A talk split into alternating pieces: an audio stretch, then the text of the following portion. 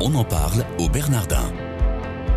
Une production Radio Notre-Dame avec le Collège des Bernardins. Une émission présentée par Sabine de Rosière. Et oui, on en parle au Bernardin, c'est tous les matins, toute l'actualité du collège, présentée, analysée, décryptée. Nous avons la joie de recevoir aujourd'hui Robert Churlot. Bonjour monsieur. Bonjour. Merci d'être avec nous sur cette antenne.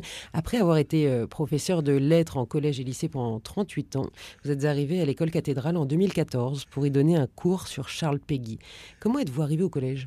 En fait, je connaissais euh, Éric Morin, qui était responsable des, études au cours public. Et euh, quand je lui ai dit que je craignais beaucoup la retraite arrivant de me trouver sans pouvoir enseigner, sans pouvoir faire euh, partager ma passion de la littérature, mais il m'a dit on pourra peut-être faire quelque chose pour toi. et comme c'était l'année Peggy, ben, je me suis lancé dans Peggy, qui n'était pourtant pas ma tasse de thé, mais qui est devenue ma tasse de thé. Vous donnez un cours public euh, ce semestre sur euh, Jeanne d'Arc. Pourquoi avoir choisi justement ce, personnage? J'ai toujours été euh, intéressé par Jeanne d'Arc, mais j'ai eu un, si vous me passez l'expression, un coup de foudre en lisant le livre de Michelet sur Jeanne d'Arc. Et quand j'ai retravaillé sur Jeanne d'Arc, ça a été à travers Charles Péguy. Et là, j'ai vu qu'il y avait un un travail énorme à faire sur sur elle euh, parce qu'elle était euh, une source de malentendus et euh, chaque fois que je disais que j'allais parler de, de Jeanne d'Arc, on faisait allusion à certains partis qui qui la, la, célèbrent une fois par an. donc j'ai voulu dissiper certaines ambiguïtés. Et c'est un personnage, euh, c'est notre euh, notre Jeanne d'Arc, voilà. Et puis elle est passionnée, et puis elle est euh, pleine de bon sens. elle a beaucoup, il y a beaucoup d'émotions en elle. Alors vous êtes enseignant en littérature, elle a inspiré de nombreux auteurs, Jeanne d'Arc évidemment. Sur lesquels travaillez-vous en particulier? Alors j'ai travaillé beaucoup sur Peggy, là j'ai travaillé sur Claudel, sur Bernanos, sur Brecht, sur Jean Anouilh. Et quel est le, lien qu'ils ont avec, euh, avec Jeanne d'Arc Pour eux, Jeanne d'Arc est un est vraiment incarné, c'est vraiment un personnage euh, qui n'est pas dans les idéologies, qui est vraiment dans, dans, dans, l'action, mais avec, euh, pour l'animer, des, des, valeurs et puis une foi, une foi inébranlable. Et comment s'articulent vos cours? Euh, J'ai fait un premier cours sur les, principales problématiques liées à Jeanne d'Arc. Et après, euh, j'ai pris, euh, euh, disons, auteur par auteur, mais je vais aussi faire des, des couples, par exemple, sur la question politique, je prendrai Bernanos et Jean Anouilh. C'est plus autour d'un plus autour d'un thème que autour d'une époque. Mais je, m'arrête assez vite parce que dans les, je n'ai pas lu, par exemple, les derniers livres qui sont parus. Il y en a un qui est paru de, de Philippe de Villiers, mais je, je ne l'ai pas lu. Mais je crois qu'il est aussi très, très animé par, euh, par Jeanne d'Arc. Vous faites finalement de la littérature comparée ah oui, je fais beaucoup de littérature comparée. J'ai été formé à cela. Vous, vous, avez évoqué les principales problématiques liées à Jeanne d'Arc. Est-ce que vous pouvez euh, nous les citer? Ah, il y, en a, il y, en a, une qui me, qui me fascine. C'est comment ce personnage qui a euh, vécu, enfin cette, cette action a duré deux ans, et en deux ans, ça a été une espèce de, comme une fusée. Jeanne d'Arc, c'est comme une fusée. Et tout de suite, elle est, elle devient un personnage important. Tout de suite, elle devient, euh, et ça, ça, m'a, ça, m'a fasciné. Elle est, elle est, elle, est tragique. Elle, a quelque chose de tragique euh, quand, euh, quand elle paraît, quand elle parle. Et vous abordez la dimension théologique de son message? Oui, c'est-à-dire que son, son message théologique, c'est sa, sa passion.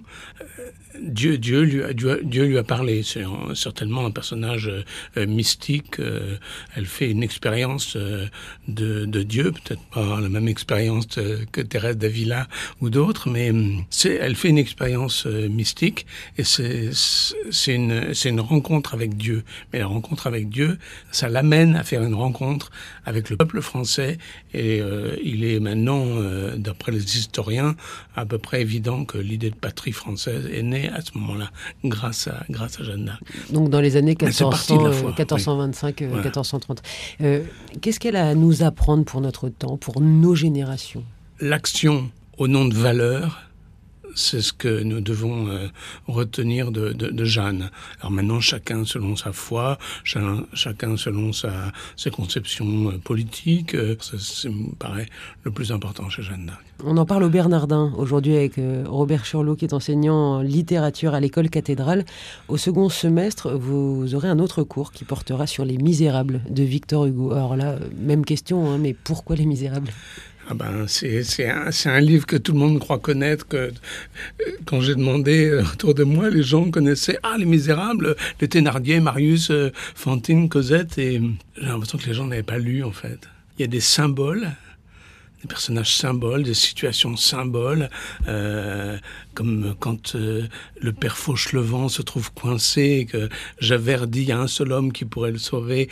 Euh, c'est un ancien bagnard. À ce moment-là, Jean Valjean intervient, lui qui essayait de faire oublier qu'il était Jean Valjean. Et voilà, ces scènes-là, quand on les lit, à chaque chaque mot, chaque chaque virgule, il y a une c'est un vrai poète, Victor Hugo. Vous êtes épris des Misérables. Ah oui, puis alors l'image de, de, Cosette, donc petit personnage qui est une sorte je le dis entre guillemets avec beaucoup de précaution, de réincarnation de sa fille Léopoldine. Euh, Cosette, euh, elle, euh, elle, elle, va vivre, vivre une, vivre une aventure. Et euh, quand Jean Valjean voit qu'elle s'approche beaucoup de, de Marius, euh, on retrouve des, passa des, des passages. Il y a des passages qui font penser à ce que Victor Hugo a écrit au moment de la mort de, de la mort de Léopoldine. Donc ça, c'est tout à fait, tout à fait troublant. Mais des gens comme Rimbaud ou Baudelaire disaient à propos des Misérables, c'est un poème. C'est un poème.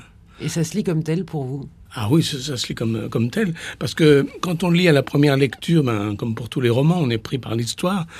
Mais euh, quand on le relit, euh, ben, il y a des passages sur l'Église, il y a des passages sur l'argot, il y a des passages sur les égouts, il y a des passages euh, qui, euh, qui sont de véritables méditations et pas seulement des méditations chrétiennes, hein, des méditations sur le monde qui est, qui est, autour de nous, qui était autour de Victor Hugo à cette, à cette époque-là. Comme euh, on est à l'école cathédrale, vous relevez certainement les passages justement qui ont trait à la transcendance ah oui, bien sûr, parce que euh, Victor Hugo est un, est un homme qui est dans l'esprit, il est animé par l'esprit, même si sa foi chrétienne est un peu, disons, spécial.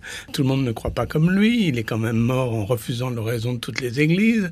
Euh, hein, et puis il a, eu des pratiques, euh, pratiques spirites euh, qui sont quand même pas euh, des modèles, mais je pense que c'est quelqu'un qui croyait fortement dans la transcendance, un, esprit qui, nous, anime. Hein, des poèmes comme La bouche d'ombre, ou Satan, la fin de Satan, c'est des poèmes animés par l'esprit. Chers auditeurs, allez puiser dans votre bibliothèque bibliothèque pour aller relire, lire et relire euh, ah bah. Victor Hugo. Euh, Qu'est-ce qui vous plaît le plus quand vous êtes en face de vos étudiants, de vos élèves? Je dirais que là, c'est un peu mon expérience de professeur en collège et en lycée. C'est me dire, a priori, ils ne sont pas intéressés par le sujet, il faut que j'arrive à trouver un biais pour les intéresser. Or, Robert Nardin, évidemment, les gens viennent, euh, ils se sont inscrits sur un, sur un, un programme et ils, ils, viennent volontiers. Mais j'ai toujours à l'idée que mais il faut que je lutte, si je vois euh, une, un petit peu de fatigue. il y en a qui dorment. Faut que je trouve un moyen pour, euh, pour recapter leur attention.